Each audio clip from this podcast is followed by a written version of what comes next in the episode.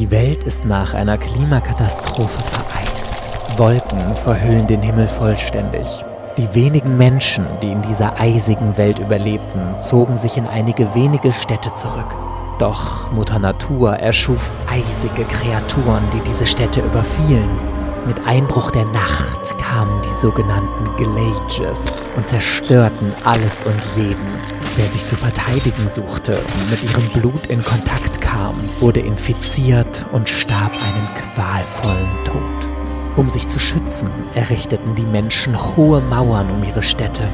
Jeden Abend kündeten die Glocken der Stadt die Gefahr der Nacht an Mutige Frauen und Männer rüsteten sich und kämpfen seither jede Nacht gegen diese Monster um ihr Überleben.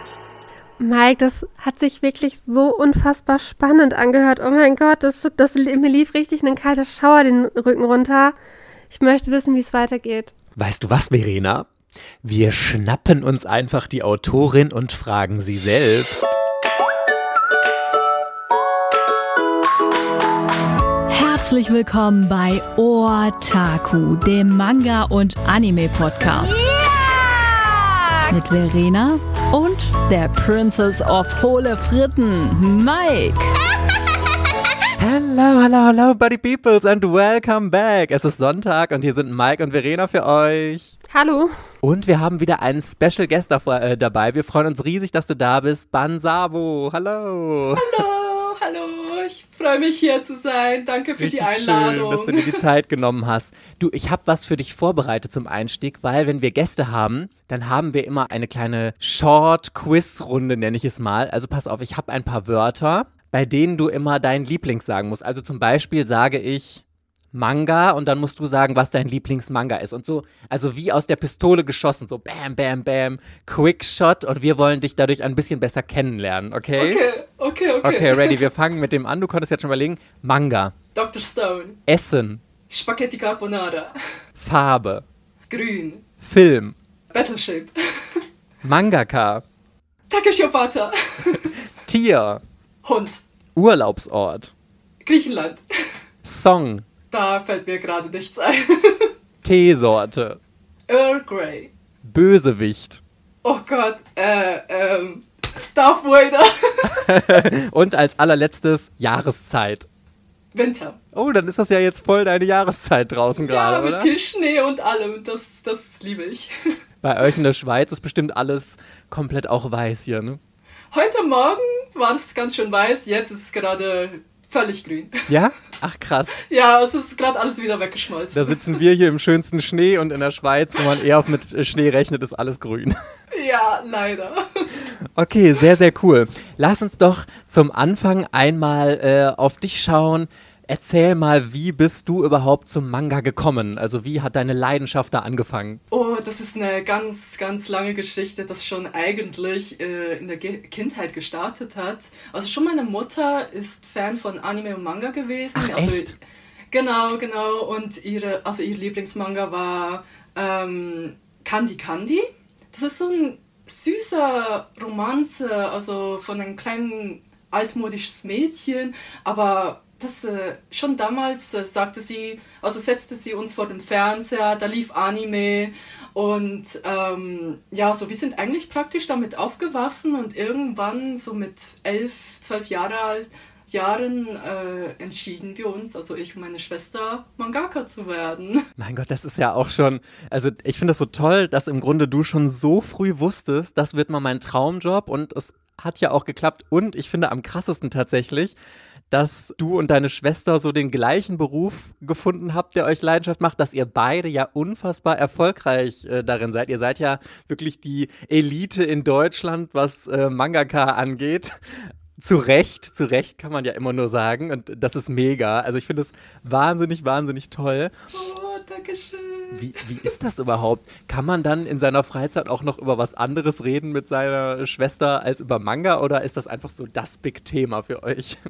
Da muss ich schon sagen, wir haben unzählige Themen. Also wir reden über Gott und die Welt. Also wir reden nicht nur ausschließlich über Manga. Also das ist schon etwas, das wirklich nur in der Arbeit passiert. Also während wir arbeiten, da reden wir öfters mal nur über Manga, aber sonst in der Freizeit über alles. Ihr habt aber auch so eine wirklich gigantische Manga-Sammlung, oder? Eigentlich bin ich immer begeistert, was Verena schon zu Hause hat, weil Verena hat irgendwie so 6000 Mangas, aber ich glaube, ihr habt noch mehr, oder? Also so 6000 haben wir nicht gerade, aber so um die 4200, wie ich es gerade gezählt habe. Wir haben auch einiges aussortiert, ähm, aber sonst ja, der jetzige Stand ist 4200. Machst du das wirklich? Weil ich finde, das ist ja so eine, so eine Sammlersache. Entweder sammelt man wirklich alles und würde gar nichts aussortieren und behält so alles, was man irgendwo mal gekauft hat, weil man alles haben muss. Und manche, also da gehe ich jetzt auch immer mehr hin, dass ich sage zum Beispiel, wenn mir was jetzt nicht so gut gefallen hat, dann sortiere ich das auch aus. Das heißt, ihr macht das auch so? Ähm, nur manchmal, also gerade erst haben wir uns entschieden, äh, so richtig mal alles durchzugucken und auszusortieren, äh, weil sonst haben wir wirklich bis, bis vor kurzem noch alles gesammelt, was uns in die Hände ge gerutscht ist. Aber sonst inzwischen ja, denken wir gerade, äh, also wir haben bereits angefangen, äh, einiges auszusortieren und wir wollen dann noch umziehen und da wird wirklich so äh, alles muss raus, das, was man nicht mehr will. Und Aber ihr wohnt zusammen und wollt auch zusammen wohnen bleiben? Genau, also wir wohnen gerade noch bei unseren Eltern und äh, diesen April heißt es endlich eigenes Leben. Und, wow. Ja. sehr, sehr genau. cool. Bevor wir zu deiner aktuellen Serie kommen, interessiert natürlich super viele, was eigentlich mit Camo ist. Du hast es ja erstmal auf Eis gelegt, das Projekt.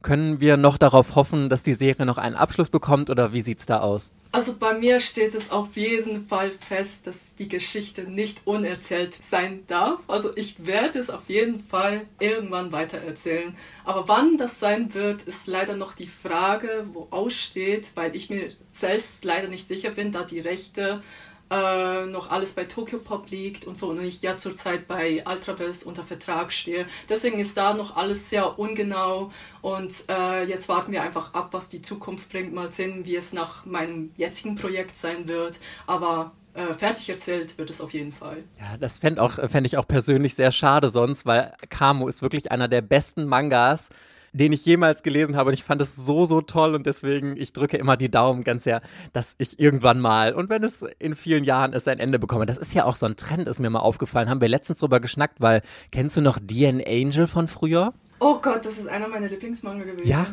Und guck ja. mal, der hat ja jetzt erst nach was weiß ich wie vielen Jahren ja, ist der in, in Japan abgeschlossen worden oder so. Und oh mein Gott, ja, ich weiß. Oh, ich freue mich so schlimm darüber. Es hat so lange gedauert und durch das, das halt viele Jahre später erst gerade wieder beendet wurde, also äh, äh, ich bin schon damals Fan gewesen, als ich davon gehört habe, das ist einfach nur großartig. Also das ich finde das, das auch ist aber auch so ein Ding, ne? Also zum Beispiel Kaori Yuki hatte ja auch äh, Godchild für Angel Sanctuary unterbrochen und sowas und hat danach erst weitergezeichnet. Und ich persönlich, so hier unter uns, hatte mir auch immer gehofft, oder ich hoffe ja immer noch, dass X von Clamp irgendwann mal auch als Manga abgeschlossen wird. Aber ich glaube, zumindest da hoffe ich irgendwie vergebens. Aber naja. Die Hoffnung stirbt zuletzt. So sieht's aus. Okay, aber lass uns über deine neue Serie Cold, die Kreatur, ja. sprechen. Die kommt im März jetzt raus. Erzähl uns doch mal, worum es überhaupt geht. Okay, da geht es eigentlich um eine vereiste Welt, die wegen einer Klimakatastrophe zerstört wurde. Äh, die letzten überlebenden Menschen haben sich in große Städte zurückgezogen. Ähm, wodurch sie jede Nacht eigentlich von Kreaturen angegriffen werden. Äh, also sie haben wirklich keine Ruhe und sie haben dadurch äh, große Mauern gebaut, und jede Nacht kämpfen kampferfahrene Frauen und Männer gegen diese Kreaturen. Ähm, sie werden Glatsches genannt. Äh, das sind wirklich Kreaturen aus Eis, die einfach äh, zurzeit grundlos einfach die Städte angreifen. Ähm, und dann gibt es dann noch den, mein Hauptcharakter, Sammy. Äh, der will auch einer dieser Nachtwache werden, aber wegen einem Schicksalsschlag verwandelt er sich plötzlich in einen halben Monster. Er weiß nicht, was er ist, aber sein Ziel ist es, das herauszufinden und ein Mittel gegen alle Glitches zu finden. Ich habe schon, oder Ultraverse hatte bei Twitter mal so die ersten vier Seiten gepostet. Das habe ich auch natürlich direkt verschlungen. Und also erstmal, es tut mir mal leid, wenn ich hier so in, in Schwärmereien ausbreche, aber ich finde deinen Zeichenstil einfach so unfassbar gut und so detailliert. Und ich habe, wir haben in einer der letzten Podcast-Folgen darüber gesprochen, wie wichtig der Anfang einer Geschichte ist. Ich finde immer, wenn man die ersten Seiten nicht gefesselt ist, dann ist das auch schwierig, hinterher noch reinzukommen. Und wirklich, ich habe alleine diese vier Seiten von, äh, von Cold gelesen und ich habe direkt gedacht, ich muss es lesen. Ich kann nicht mehr warten. Wann kommt dieser Manga endlich raus? also so, so gut. Wie lange sitzt du da bitte an einer Seite? Die sind ja auch so detailliert. Du bist ja auch nicht jemand, der einfach nur keine Ahnung, keine Hintergründe zeichnet und einfach dann nur irgendwie was Kleines. Das, das dauert doch ewig, oder? Also ewig, nicht gleich. Ähm, irgendwann ähm, ist man, geht man da ziemlich routiniert dran, weshalb ich eigentlich pro Seite zwischen drei bis sieben Stunden dauere. Also das ist durchschnittlich. Es gibt schon Seiten, an denen ich einen ganzen Tag dran sitze, ähm, aber das passiert sehr selten, wenn, nur wenn es wirklich komplett mit Hintergründen, mit Gebäuden, mit Details ähm, übersät ist, aber sonst äh, wirklich durchschnittlich sieben Stunden. Weißt du, wie lange du für den ersten Band jetzt insgesamt gebraucht hast? Äh, fünfeinhalb Monate. So kurz? Nur. Boah, krass. Ja, das, äh, ich habe mir wirklich nach Camo vorgenommen, schneller zu werden und wirklich regelmäßig dran zu bleiben. Damals hatte ich einen chaotischen Zeitplan, weshalb ich nicht mehr wusste, was ich als nächstes machen musste, äh, wie lange ich dran sitzen muss. Jetzt habe ich einem, mir einfach schön Pausen eingeteilt, weiß, wann meine Arbeits Arbeitszeiten sind, wann ich Ferien habe. Und durch das, dass ich mir das jetzt eingeteilt habe, läuft es ziemlich fließend und regelmäßig. Es flutscht ganz schön und ja, also deswegen bin ich dadurch viel schneller geworden, muss ich sagen.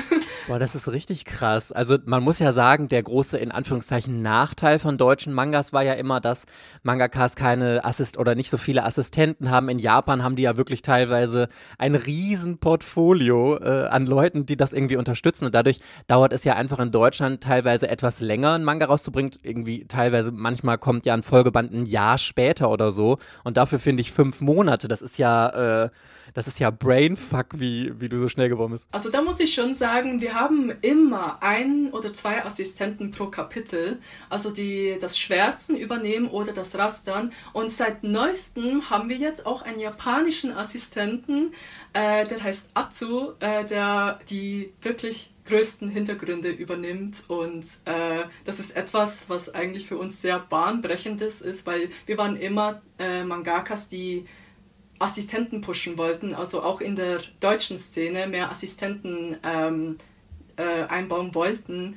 Und durch das, dass wir halt aber auch äh, jetzt einen japanischen Assistenten haben, ist das für uns ein Riesenschritt. Und ja, hoffentlich, dass es eben auch so weitergeht.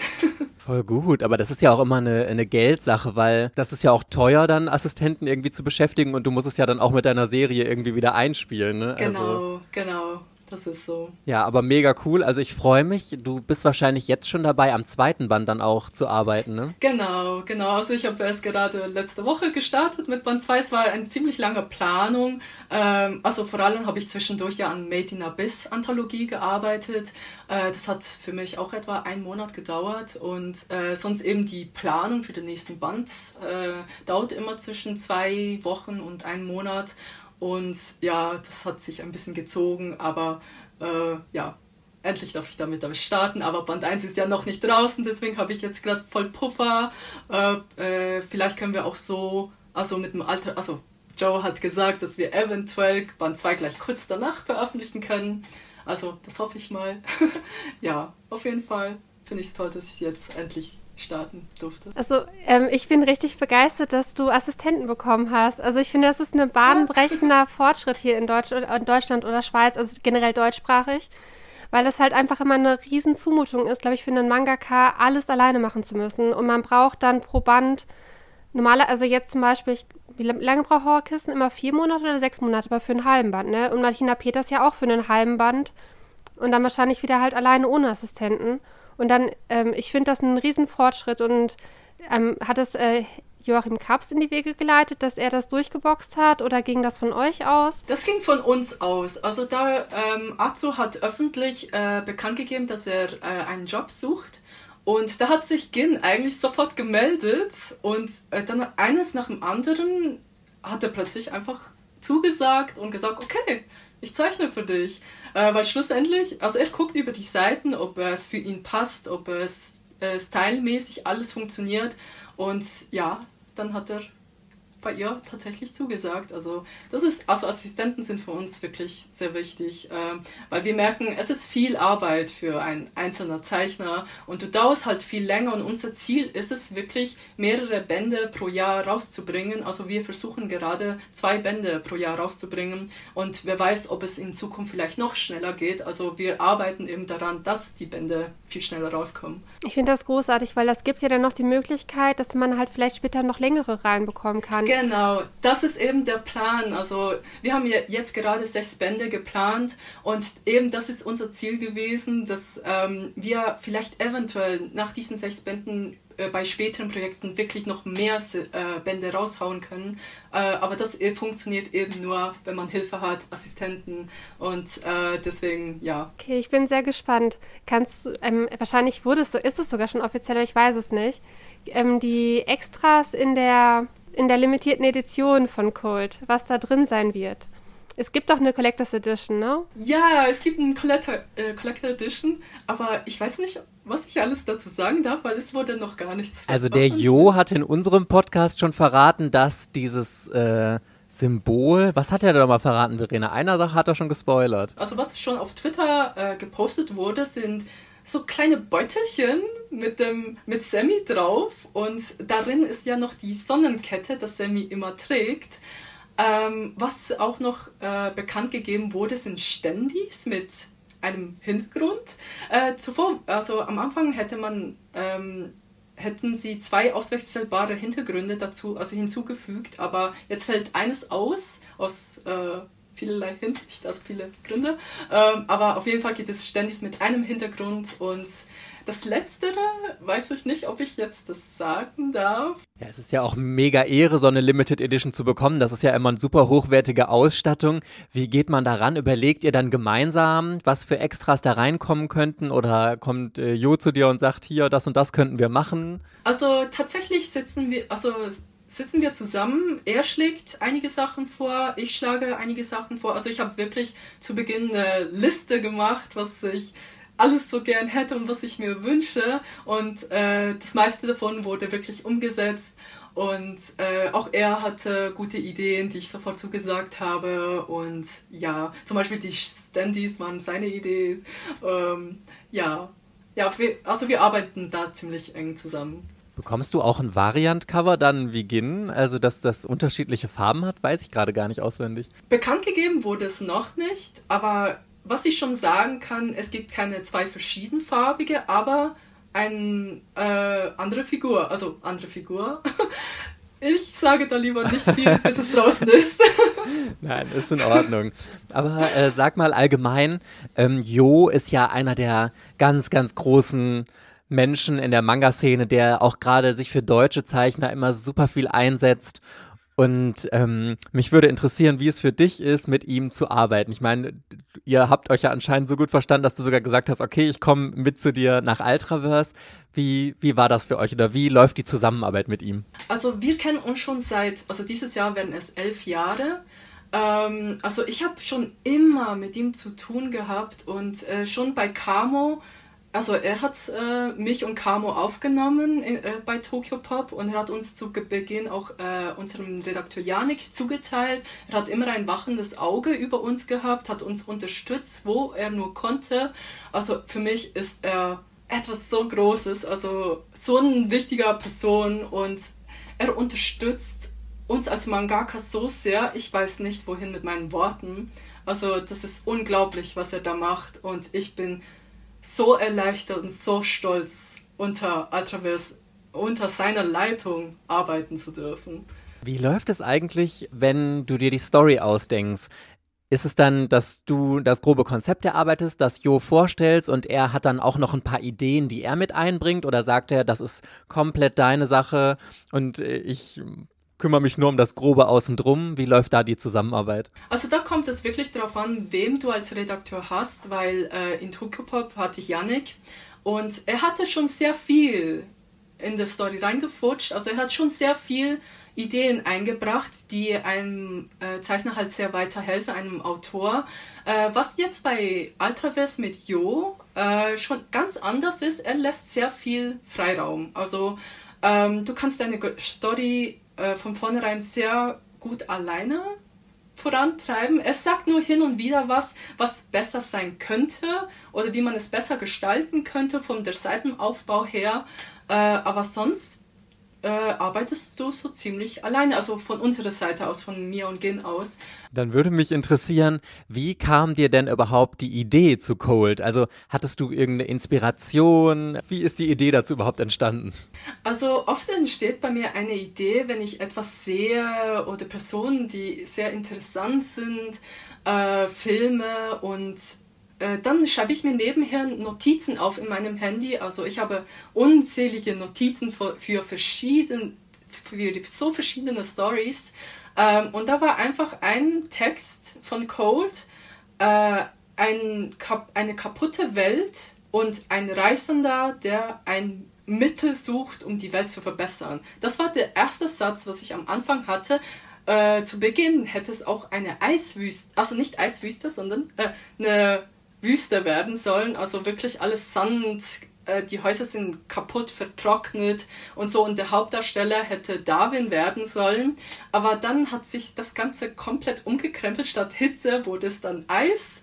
Statt Darwin ist dann Sammy der Hauptcharakter geworden. Und das ändert sich einfach mit der Zeit, wenn du Ideen sammelst für die Story. Ich finde das auch immer ganz interessant, wie man Charaktere aufbaut. Also ich glaube, es gibt ja zwei unterschiedliche Herangehensweisen. Man kann entweder hat man schon einen Charakter im Kopf, den man sich irgendwie vorstellt und um den herum baut man eine Story. Oder du hast halt so eine grobe Story und entwickelst die Charaktere. Wie bist du jetzt auf deinen äh, Hauptcharakter gekommen und hast gedacht, der muss genau so und so sein, der muss diese Eigenschaften haben, der sieht so vom Design her aus. Wie geht man daran oder wie gehst du daran? Also schon wie du es äh, als erstes vorgeschlagen hattest, gehe ich so ran, dass ich zuerst die Figur erfinde oder zeichne. Erst wenn ich die Figur so oft gezeichnet habe, entsteht langsam eine Geschichte um ihn. Äh, ich zeichne ihn in Situationen, sei es halt in, in der Freizeit, was er halt gerne macht und so. Ähm, da kommen dann halt Punkte hinzu, die ich dann für eine Story verwenden könnte. Und wenn es soweit ist, dass ich die Story dann niederschreibe, ändert sich aber dann die Figur, ihr Charakter und passt, sie dann, passt sich dann an äh, wodurch dann sich auch die Welt ein klein bisschen verändert, muss ich sagen. Es, es ist bei mir ziemlich ein komplizierter Aufbau. Irgendwie am Anfang es, geht es um den Charakter, später ändert sich dann, äh, passt sich der Charakter, Charakter dann an die Story an. Aber äh, hast du denn auch wirklich schon ähm, den ganz großen Storyverlauf, wie alles ablaufen soll und auch das Ende jetzt schon im Kopf, wie alles ablaufen soll? Oder bist du so, dass ähm, wenn du zeichnest und die Ideen kommen, dass du dann noch spontan alles umschmeißt und dann nochmal in eine andere Richtung gehst und dass sich da was ändern kann? Die äh, Story habe ich komplett eigentlich in Stichworten bereits zu Ende geschrieben. Also ich weiß, äh, wie das Ende ist. Aber es kann sich immer was ändern, weil die Figuren sich wie ein eigenes Leben aufbauen, plötzlich eigene Entscheidungen treffen. Du zeichnest und sagst, wow, dahin willst du also gehen.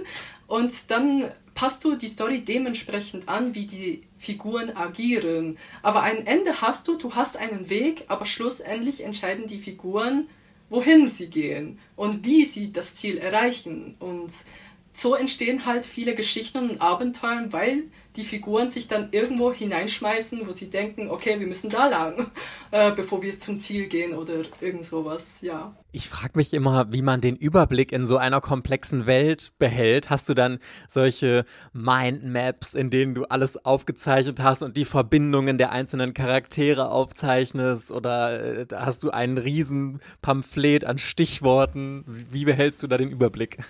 Oh, ich wünschte, ich könnte es dir zeigen. Ich habe nämlich drei unter, äh, unterschiedliche Hefte. Äh, in einem steht äh, Punkte auf, die eventuell auftauchen könnten. In den anderen steht die Story komplett niedergeschrieben. Und wiederum in einem anderen halte ich jeden Kapitel fest, was für Punkte da auftauchen und die eventuell wieder vorkommen sollten. Also das, das ist bei mir wirklich ein System, das ich von meiner Schwester Gin äh, übernommen hatte. Also sie ist mega storytechnisch die beste. ähm, also sie gab mir eben Tipps, wie ich das alles in Überblick behalten kann, äh, weil ich muss ehrlich zugeben, am Anfang äh, bin ich in ein Chaos hineingestürzt. Ich wusste nicht, was, was als nächstes passieren sollte. Und äh, nach den Tipps von meiner Schwester äh, habe ich mir wirklich ein System aufgebaut, äh, wodurch ich jetzt eigentlich so ziemlich alles in Übersicht behalten kann. Inwieweit sprecht ihr euch denn auch untereinander dann ab? Also gehst du dann zu gehen hin und sagst, hier, schau mal, das und das ist meine Story-Idee und die sagt dann auch, ja, hier, da und da könntest du aber noch oder auch umgekehrt, dass du ihr dann mal Tipps für äh, Scarecrow gibst oder so? Sie ist sozusagen wie meine zweite Redakteurin. Also ich zeige ihr meinen Text, ich zeige ihr mein Storyboard und vor ihr habe ich am meisten Angst, weil sie manchmal mein Storyboard komplett umkrempelt und sagt, nein, so geht das nicht, mach lieber so und so und so, so würde es besser klingen, so würde es besser, ähm, die Story besser laufen. Also sie unterstützt mich, wenn es um Story geht, echt stark. Also, und ich im Gegenzug äh, helfe ihr bei den Zeichnungen, ähm, Gestaltungen, ja, eigentlich helfen wir uns da ziemlich äh, untereinander, genau. Inwieweit ist es jetzt bei dir, der Veröffentlichungstermin vom ersten Band rückt immer näher? Hat man dann auch langsam so eine Anspannung, weil also wenn es ein Folgeband ist, dann weiß man, dass äh, so und so viele Menschen schon deine Geschichte toll finden. Aber wenn so der allererste Band von einer neuen Geschichte rauskommt, das ist ja total aufregend, dann das allererste Feedback von Fans zu bekommen. Wie ist das so?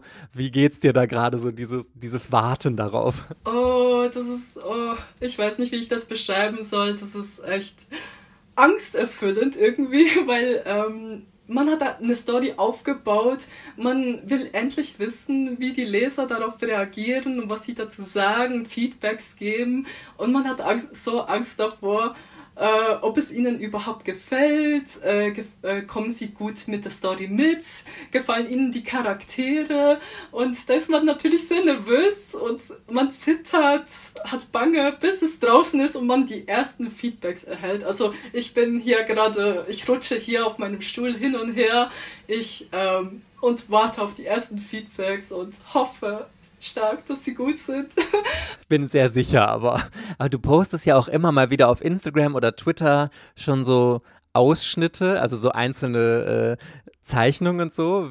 Wie sind da so die Reaktionen drauf? Also bisher, wie ich es mitbekomme, sind sie eigentlich ganz gut, aber ich sollte vielleicht ein bisschen mehr posten, ein bisschen promoting. Deswegen finde ich es gerade äh, sehr gut, dass ich hier, hier über meine Story quatsche mit euch. Ähm, äh, ja, aber ich glaube, von äh, den Bildern her habe ich ein gutes Gefühl und hoffe, dass es auch bei der Story sein wird.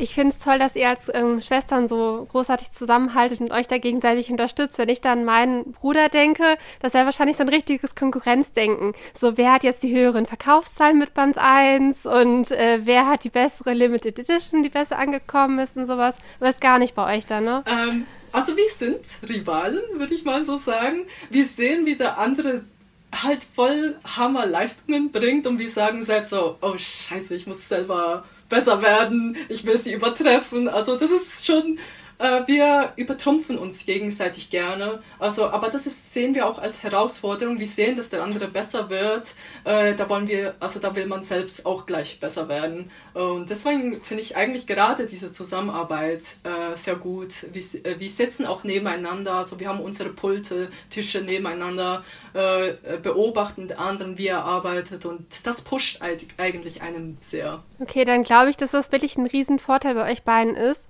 dass euch das enorm geholfen hat, überhaupt diese Anfangszeit durchzuhalten, weil man am Anfang ja wirklich wahrscheinlich ganz alleingelassen ist. Man muss ja erstmal überhaupt praktisch selber was ähm, veröffentlichen, um überhaupt sich bei einem Manga-Verlag vorstellen zu können und dann äh, selber sich dafür die Story ausdenken. Und wenn man dann ganz alleine ist, ich glaube, dann kommen halt diese ganzen Klischees, so überarbeitete Mangaka, die sich äh, verstecken, weil sie, die, weil sie die Deadline nicht geschafft haben oder sowas in die Richtung äh, das ist dann wirklich eine richtig tolle Stütze, dass ihr das zusammen machen ja, könnt. Ja, genau. Also ich kann mir gar nicht vorstellen, ich hätte wie, äh, wahrscheinlich sogar nicht mit dem Manga-Zeichnen begonnen, hätte ich nicht gehen. Also es gab schon eine Zeit, wo ich es aufgeben wollte. Das war, äh, als ich noch 17, 18 Jahre alt war, äh, dachte ich, nein, Manga zeichnen wird nichts. Aber meine Schwester hat mich wie gepackt auf den Stuhl gesetzt. Du zeichnest jetzt. Ich weiß, dass du das willst. Äh, du bist eine Hammerzeichnerin. Also bleib bitte dran. Und irgendwie, wirklich ohne sie wäre ich gar nicht hier, würde ich mal sagen. Ist es ähm, jetzt so, dass ihr von dem Geld leben könnt? Also, dass ihr nicht noch parallel äh, irgendwas anderes arbeiten müsst oder andere Aufträge machen müsst, für andere noch zeichnen müsst, sondern dass das jetzt wirklich mit Ultraverse so läuft, dass, also, dass man sich nur auf äh, das Zeichnen dieser Manga konzentrieren kann? Also wir konzentrieren uns ausschließlich nur an Manga-Zeichnen und können uns also zurzeit ganz gut übers Wasser halten, muss ich ehrlich zugeben. Nee, richtig schön auf jeden Fall. Das ist ja auch immer eine totale Bereicherung. Ich frage mich nur, kommt ihr überhaupt selbst noch zum Manga-Lesen? Dass ihr äh, zwischen dem Ganzen oder sagt ihr, wenn ihr den ganzen Tag die eigene Story gezeichnet habt, boah, jetzt habe ich auch gar keine Lust mehr, mich dann abends noch mit den Mangas von irgendwelchen anderen Zeichnern zu beschäftigen.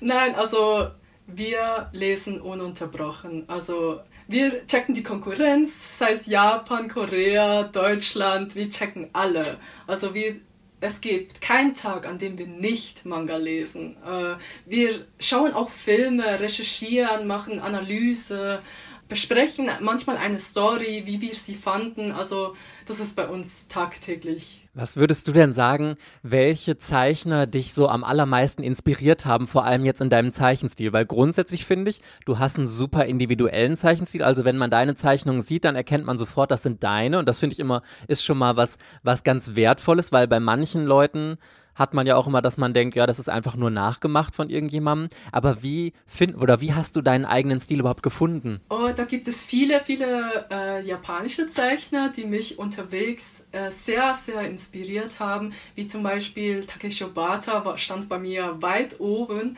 Äh, Tite Kubo, äh, das war für mich eine Zeit lang echt mein größter Held. ähm, und dann auch Kentaro Yabuki von Black Cat, das ist auch noch eine sehr alte Serie von ihm. Das hat mich auch sehr inspiriert. Oder die Greyman hat mich ganz, ganz toll äh, inspiriert. Oder wie ähm, Akira Mano von Reborn. Also das sind alle die, die mich auf meinem Weg so ziemlich begleitet haben und ich dessen Stil einfach wunderschön fand. Und äh, ich habe früher auch sehr oft Naruto Inuyasha abgezeichnet. Ähm, ich glaube, die leisten auch einen Beitrag dazu. Äh, aber auch heute finde ich ganz viele neue Künstler, neue Zeichner, die mich inspirieren, die mich weiter pushen und ich sage, sagen muss, ah, ich will besser werden. Ähm, also das hört eigentlich nie auf. Ich finde das auch immer so interessant, gerade bei deutschen Zeichnern, wenn man das Erstlingswerk nimmt, das sie veröffentlicht haben und dann immer das aktuellste. Also wenn ich jetzt alleine schon den ersten Band von Camo zum Beispiel nehmen würde und jetzt Cold, wenn man das nebeneinander legt, also das ist ja eigentlich ein riesiges Kompliment, wenn man sieht, was du für eine unfassbare Entwicklung da gemacht hast in dem Bereich. Machst du das selbst manchmal, dass du dir noch alte Zeichnungen anguckst und denkst, ach Gott, und das gar selber, vielleicht, vielleicht findest du ja den ersten Band von Camo inzwischen total schlimm schlimm gezeichnet oder so, ich weiß es nicht. Oh Gott, ja, diese Vergleiche mache ich die ganze Zeit, auch mit meinen ururalten Serien, wo ich noch mit zwölf Jahren gezeichnet hatte. Ich, äh, ich, mache, ich setze sie alle nebeneinander, mache Vergleiche. Äh, manchmal bin ich da auch selbst schockiert, weil ich kam zum Beispiel, ich finde den ersten Band aber noch gut, aber die zwei und drei nicht mehr. Ach krass, das habe ich noch nie gehört. ja, also den ersten Band habe ich mir noch richtig Mühe gegeben, weil es halt mein erster Manga in einem Verlag war und ich habe wirklich da auf so vieles geachtet, was äh, bei 2 und 3 ein bisschen nachgelassen hat, weil da ein bisschen Druck ähm, hin dahinter war. Ähm, also da musste ich einfach schnell gerade den nächsten Band veröffentlichen und äh, deswegen konnte ich mich nicht mehr so richtig auf die Zeichnung konzentrieren, aber äh, das will ich äh, bei Cold jetzt ändern. Also habe ich geändert. Ich gebe mir bei jedem Kapitel noch ein bisschen mehr Mühe, aber eben der Vergleich ist schon krass. Also es ist ein Schlag ins Gesicht. Also äh, ich will es gar nicht mehr angucken. ist es dann eigentlich auch, wenn du jetzt aktuell noch irgendwelche Serien liest, dass du dann sagst, ah, hier hat der Zeichner irgendein spezielles Stilmittel benutzt, das finde ich aber interessant, das versuche ich jetzt auch mal bei mir irgendwie einzubauen? Äh, das gibt es manchmal, aber ich behalte, wenn sie schon in Erinnerung, ähm, wenn ich was gesehen habe und ich denke, ah, das, das ist eine gute Übung oder das kann ich auch gut umsetzen, äh, mache ich selber dann äh, eigene Übungen, zeichne einfach auf, äh, drauf los und irgendwann im Manga kommt es zufällig mit dem Flow, also plötzlich verwende ich das und ähm, also da, ich habe viele Einblicke, viele äh, Referenzen und so gesehen, wo mir einfach bleiben und ich sie dann sehr gut für den Manga verwenden kann. Was sind eigentlich aktuell so deine Lieblingsserien, die du jetzt aktuell wirklich noch liest? Also mal nicht so abgeschlossene Sachen wie Death Note jetzt zum Beispiel oder so. Zurzeit lese ich My Hero Academia, Dr. Stone, To Your Eternity heißt der diesen Manga finde ich so faszinierend. Also ja, das sind im Moment diese drei Titel, die ich lese. Alle richtig toll. Also äh, to, Your, to Your Eternity hier ist ja wirklich, das ist ja so richtig zum Nachdenken und ähm, genau, genau. Das geht ja eigentlich sogar in eine ähnliche, also nicht richtig in eine ähnliche Richtung wie du, aber ähm, von dieser tiefgründigeren Thematik, die dahinter steckt, sage ich jetzt mal, weil das hast du dir ja auch gedacht mit äh, interpretiere ich jetzt mal rein mit, mit der Welt, die da so ein bisschen in Chaos gehüllt ist oder so. Genau, genau. Also To Your Internet habe ich zwar mittendurch angefangen zu lesen, aber auch da habe ich ähnliche Komponenten entdeckt, äh, wo ich einfach sagen muss, äh, das ist schon sehr interessant. Also eben der Manga fesselt mich und ähm, ich kann mir eigentlich ein gutes Beispiel davon nehmen. Aber allgemein finde ich die Werke der Autorin genial und deswegen liebe ich es. ja mich würde noch interessieren, weil als ich die ersten Seiten von Cold gelesen habe, habe ich sofort an Game of Thrones zum Beispiel gedacht. Ob du selbst findest, dass Game of Thrones für dich eine Inspiration da war oder ob das gar nicht so deins gewesen ist? Ich habe gerade nicht danach gedacht, während ich die Story erfunden habe, aber im Nachhinein habe ich mir gedacht, ähm, Game, of äh, Game of Thrones ist schon ein sehr guter Beispiel, wie er halt äh, mit den verschiedensten Charakteren in den unterschiedlichsten Ländern äh, spielt und sie dann am Schluss zusammenfinden. Also dieser Aufbau ist für mich sehr genial. Also das hat mich so geflasht. Also ich habe schon eine ganze Weile mit meiner Schwester darüber diskutiert, wie das, wie diese zwei Autoren das so aufgebaut haben. Also das ist schon echt krass. Also da nehme ich mir schon ein Beispiel von dem Aufbau her, aber ähm, das bleibt eben halt im Hintergrund. Also das ist etwas, was ich als Lehre mitnehmen kann äh, auf jeden Fall Game of Thrones ist wow. Ja, da frage ich mich auch immer, wie man da den Überblick über jede einzelne Hintergrundgeschichte und was weiß ich. Ich glaube, deswegen hat es auch zwei Autoren. Ja, wahrscheinlich. Aber hier in den Büchern ist es ja noch krasser. Der George R. R. Martin hat ja da eine Welt aufgebaut, wo du immer denkst, dass, also was muss der für Notizbücher haben, um das alles irgendwie noch äh, behalten zu können. Das finde ich immer ganz, ganz krass. Und ich habe auch mal von anderen Mangakas gehört, dass sie es immer so machen, dass sie noch viel, viel mehr über die Charaktere, die sie gezeichnet haben, wissen, als im Manga eigentlich vorkommt. Dass sie, keine Ahnung, was die Lieblingseissorte und was irgendwann mal in der Kindheit passiert ist. Und dass das dann damit der Charakter für sie runder ist und das gar nicht alles in die Geschichte passt. Ist das bei dir auch so? Äh, in Band 1 muss ich äh, sagen, da hatte ich noch nicht viel über die Charaktere, weil ich sie habe einfach laufen lassen. Aber ab Band 2, ich habe sie so ins Detail geschrieben, so alles über sie erfahren, durch das, dass sie mir äh, das sind meine Kinder. Also ich, äh, die Umsetzung fällt dann viel, viel leichter, wenn man alles über sie weiß. Aber natürlich kann man nicht alles einbauen, äh, weil schlussendlich äh, feilt das ihre Charakter, also Charakter. Äh, diese Details formiert sie. Äh, aber das heißt eben nicht, dass man sie äh, alles im Manga erzählen muss. Ähm, durch ihre Geschmäcker, Entscheidungen und so kann man einfach sehen, wie sie auf Sachen reagieren, äh, was sie mögen, was nicht. Und diese Details kann man vielleicht kurz im Manga auftauchen lassen, aber alles erwähnt wird dadurch leider nicht. Aber ja, aber das formt sie und das finde ich eben toll, wenn man alles über sie weiß. Hast du denn auch irgendwelche Lieblingscharaktere? Also klar, wahrscheinlich ist der Protagonist der Geschichte immer gehört dazu, aber so Sidekicks irgendwie, die du so ins Herz geschlossen hast, dass du sagst, den zeichne ich irgendwie am liebsten oder den mag ich besonders? Also Sa Sammy ist nicht unbedingt mein Lieblingscharakter. Also da muss ich sagen, ist Darwin mein absoluter Liebling. Also der Kommandant der Nachtwache. Er schon, ähm, er ist auch der erste Figur, die, den ich erfunden habe, weshalb er mir schon, schon seit da an sehr ins Herz geblieben ist. Sammy ist natürlich auch mein Schatz und ich glaube, er, er wird irgendwann mal übertrumpfen im Verlauf der nächsten sechs Bände, aber im Moment Darwin ist mein Ein und Alles.